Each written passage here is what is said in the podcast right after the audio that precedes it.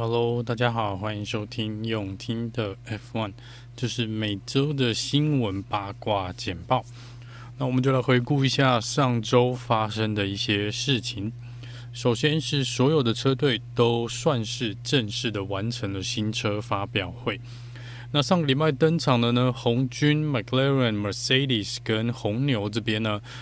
比较不一样的算是 Red Bull 他们所发表的 RB 二十的这台赛车哦，看起来跟 RB nineteen 呢十九是有蛮重大的一个改变。尤其是在侧箱两侧塞帕的部分，他们这次呢，反而 Andrew Newey 选择设计出来的是近乎类似一个之前 Mercedes Zero sipa 就是零侧箱的一个设计理念哦。然后在车子引擎盖上面的这一块，也是有一点点效，算是不能说模仿，但是就是类似偏 Mercedes 这个比较。肥大或是丰厚的一个盖子的一个设计哦，这个呢就来看看红牛到时候测试的时候，跟第一场比赛巴林站会跑出什么样的一个速度哦。因为这在过去两年 Zero Side 8的这个理念呢，是让 Mercedes 吃尽了苦头哦。不知道换到了红牛这边会不会有比较不一样的一个状态。然后红牛跟 Andrew Newey 在接受访问的时候，还有提到，他说这台车子以目前来说也不算是二零二四的完全体，他们会持续的更新，而且重大的升级呢已经准备好了，预计呢会在可能赛季中左右呢看到这台车子的完全体哦。所以目前来讲呢，红牛已经先讲哦，就是可以算是暗示你啦，说在。可能前面几场比赛呢，如果跑得不好，也不用太惊讶哦。那如果跑得很好，那其他车队就更加的需要担心，因为这台车子还有非常多的一个进步空间。然后我们在现在开始陆陆续续有看到各车队呢，在社群媒体上面开始 po 他们的一个，也算是一个类似。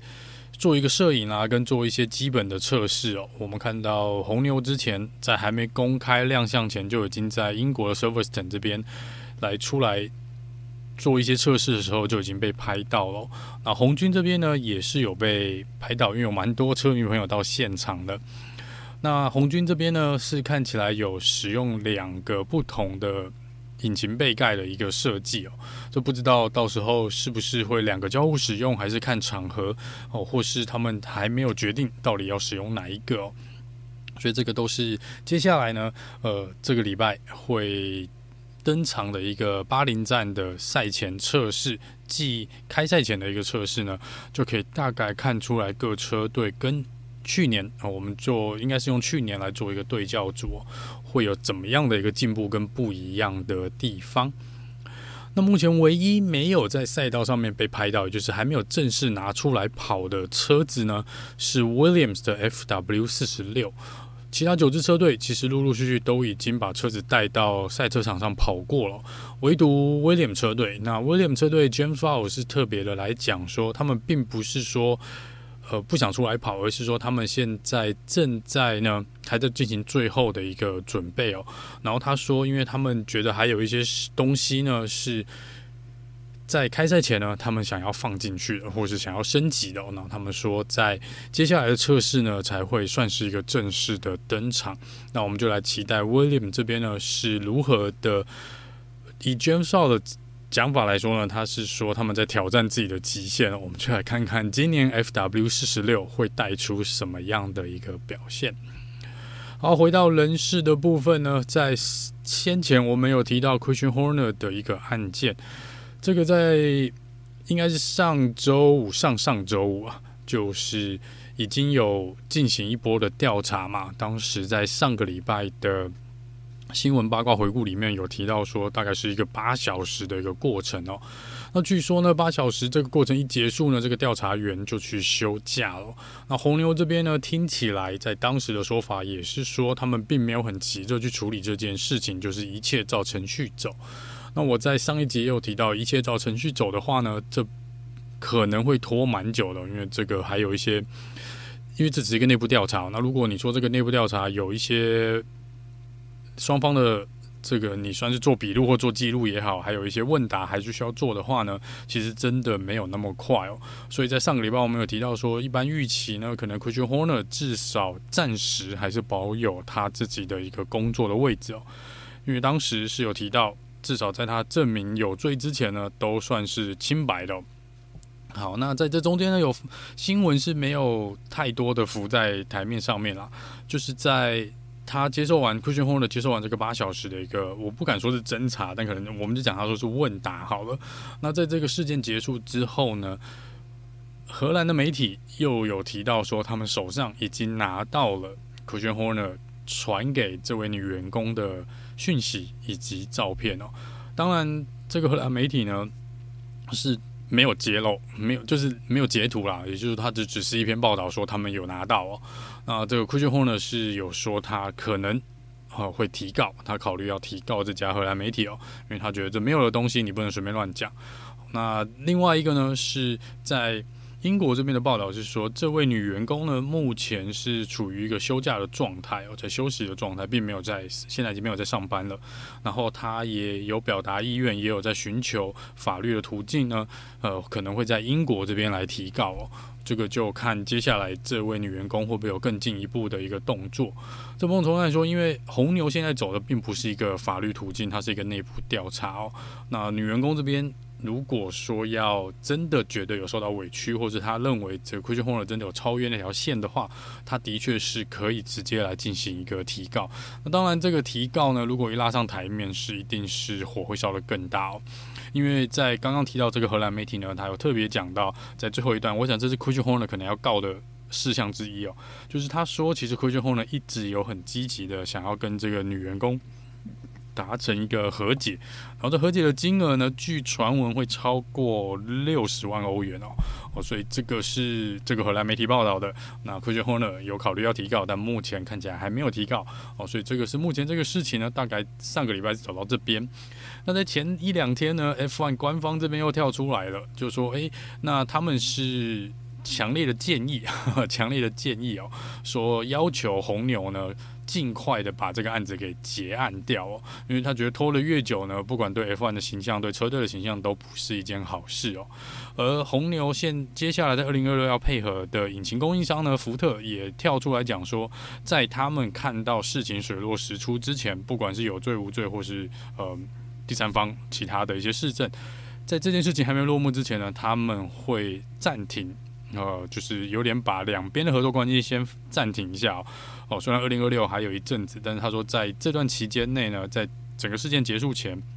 有一个结果之前呢，也许两边不会有任何的会议啦。我我在想是这样，因为福特也说他们非常重视这件事情哦。如果你一个车队的灵魂人物做出了不该做的事情，那他们也必须要重新的来考虑，呃，跟红牛接下来的合作关系哦。这个就是一个连带的效应。那目前大概是走到这边。那因为 F1 官方这边跳出来讲了这件事情，呼吁红牛希望尽快处理这个案子。现在又有传闻说，那或许在巴林站就是。下个礼拜正赛开始之前呢，也许红牛可能会被迫提前把调查给结案哦。我们就来看看接下来到底会发生什么事哦。回到车手市场的部分呢，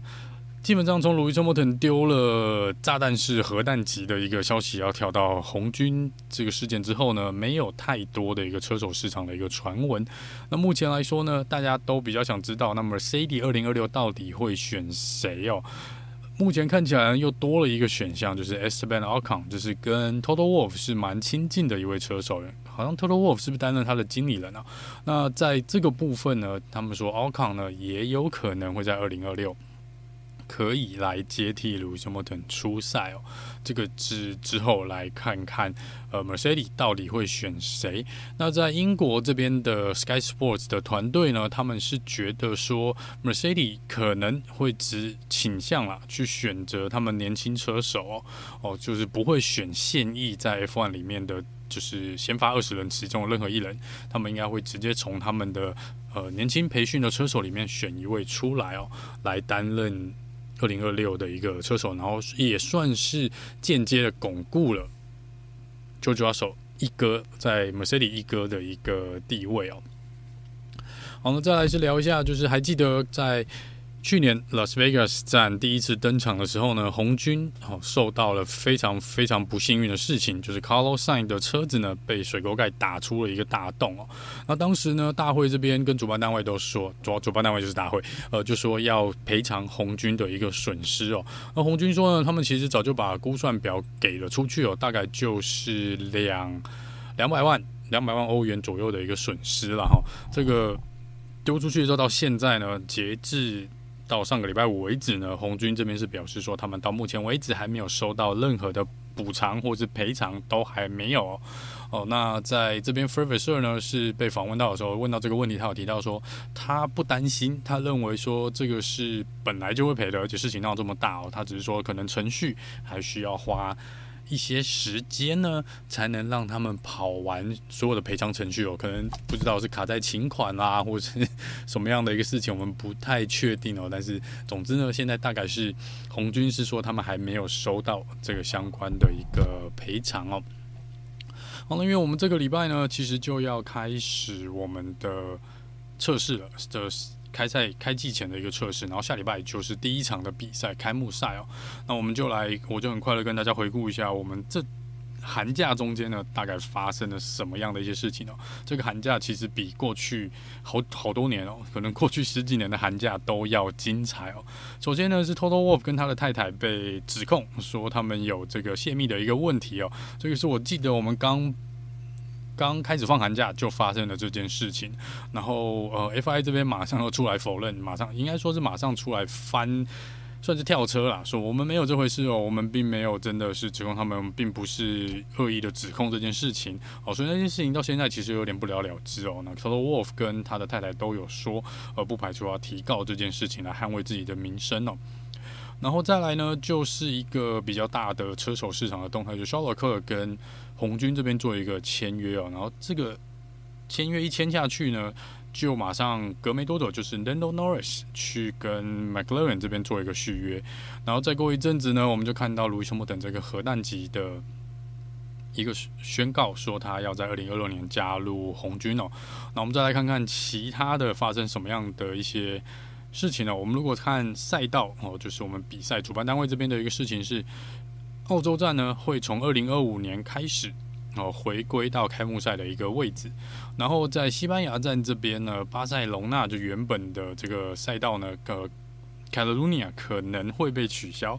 那、可能不会发生。但是马德里西班牙站是确定未来会发生。然后又有在讲呢，美国这边想要筹办一个芝加哥的一个街道赛，那这个也有可能发生，但是目前我们还不知道会不会发生。然后在大阪这边，先前也传出他们希望在万博的时候来举办当年举办一个 F1 比赛，但这个确定不会发生。不过日本站呢，确定有跟呃。官方这边做一个续约，续约到二零二九年。然后我们看到呢，据说新加坡站也要必须要谈合约，所以新加坡站也有可能未来不会留在我们的比赛赛程表上面。这个是因为他们还没有确定要续约。那另外一个续约的好消息是，呃，英国站这边的 Silverstone 已经确定续约，然后应该是续约到二零三四年，所以这是呃在赛道部分续约的一个状况。那我们回到车队的部分呢？车队这边，Sauber 这边当时丢出了这个新名字哦，这个 Kick Sauber 或者 Stake Sauber 车队。这个 Stake 是因为是有类似宣线上赌博的一个呃公司哦。那在一些国家里面呢，可能并在法律规定上面，他们可能没有办法用 Stake 这个名字。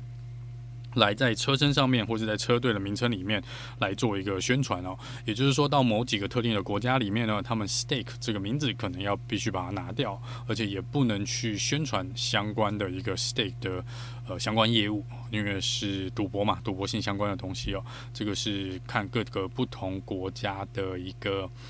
呃一个规定。然后在这中间呢，我们又看到十支车队去做他们的一个新车发表。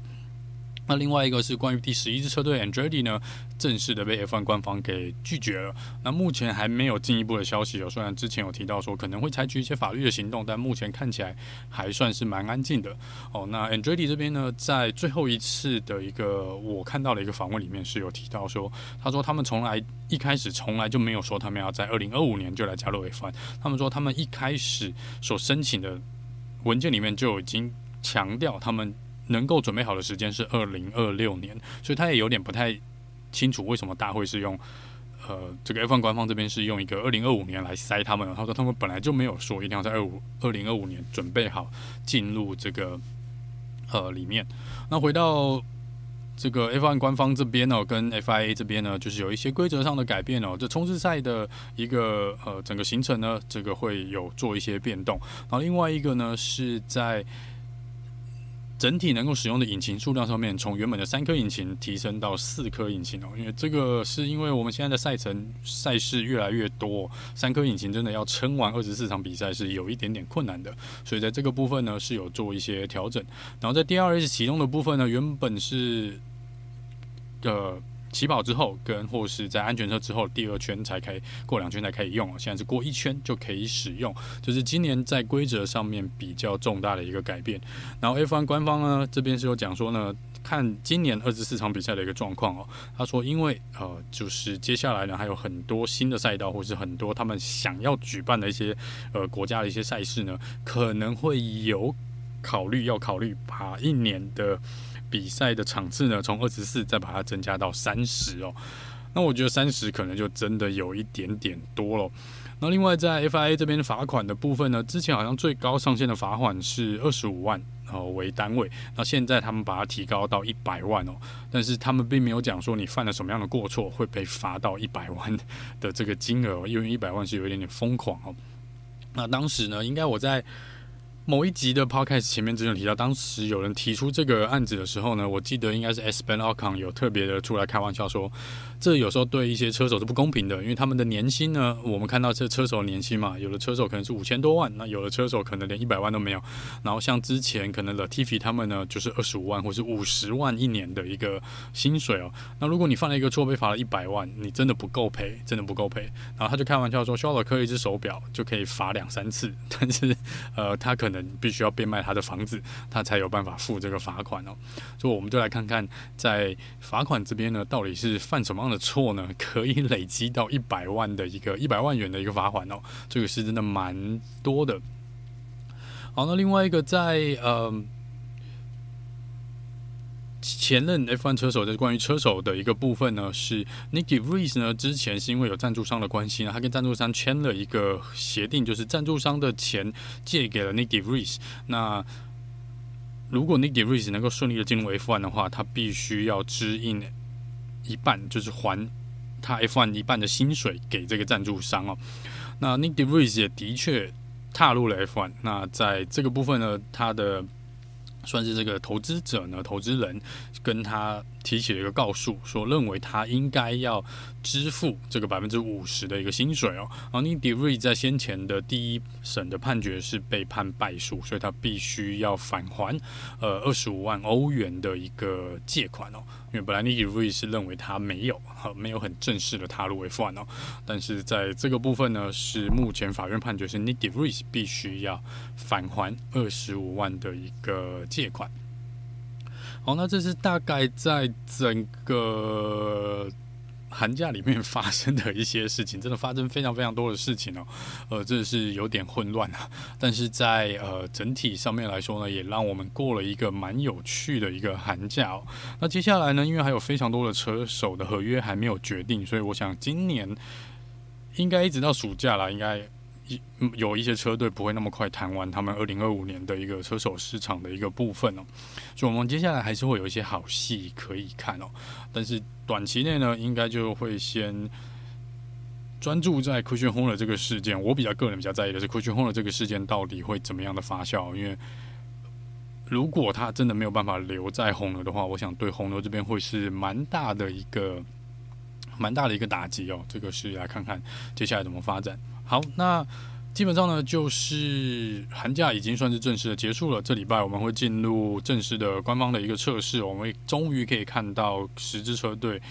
跟车手们在场上算是做一些测试了。当然，照片流出来，可能车子上面装一些一些这个设备啊，会看起来有点奇怪。但是我们至少可以知道一下呢，说今年跟去年比起来啊，在同一个赛道、同一个测试、同一个呃。区间里面呢，他们的车速有没有进步，或是有没有一些呃，不管在性能上面啦，或者是车子的一个空气力学设计上面，到底是有什么不一样的地方呢？在测试这边会有更多的消息出来哦。所以如果有的话呢，也会尽量的跟大家分享我所得到的，或是我所看到的一些讯息。好，那以上就是这集用听的 F1，我们下次见喽，拜拜。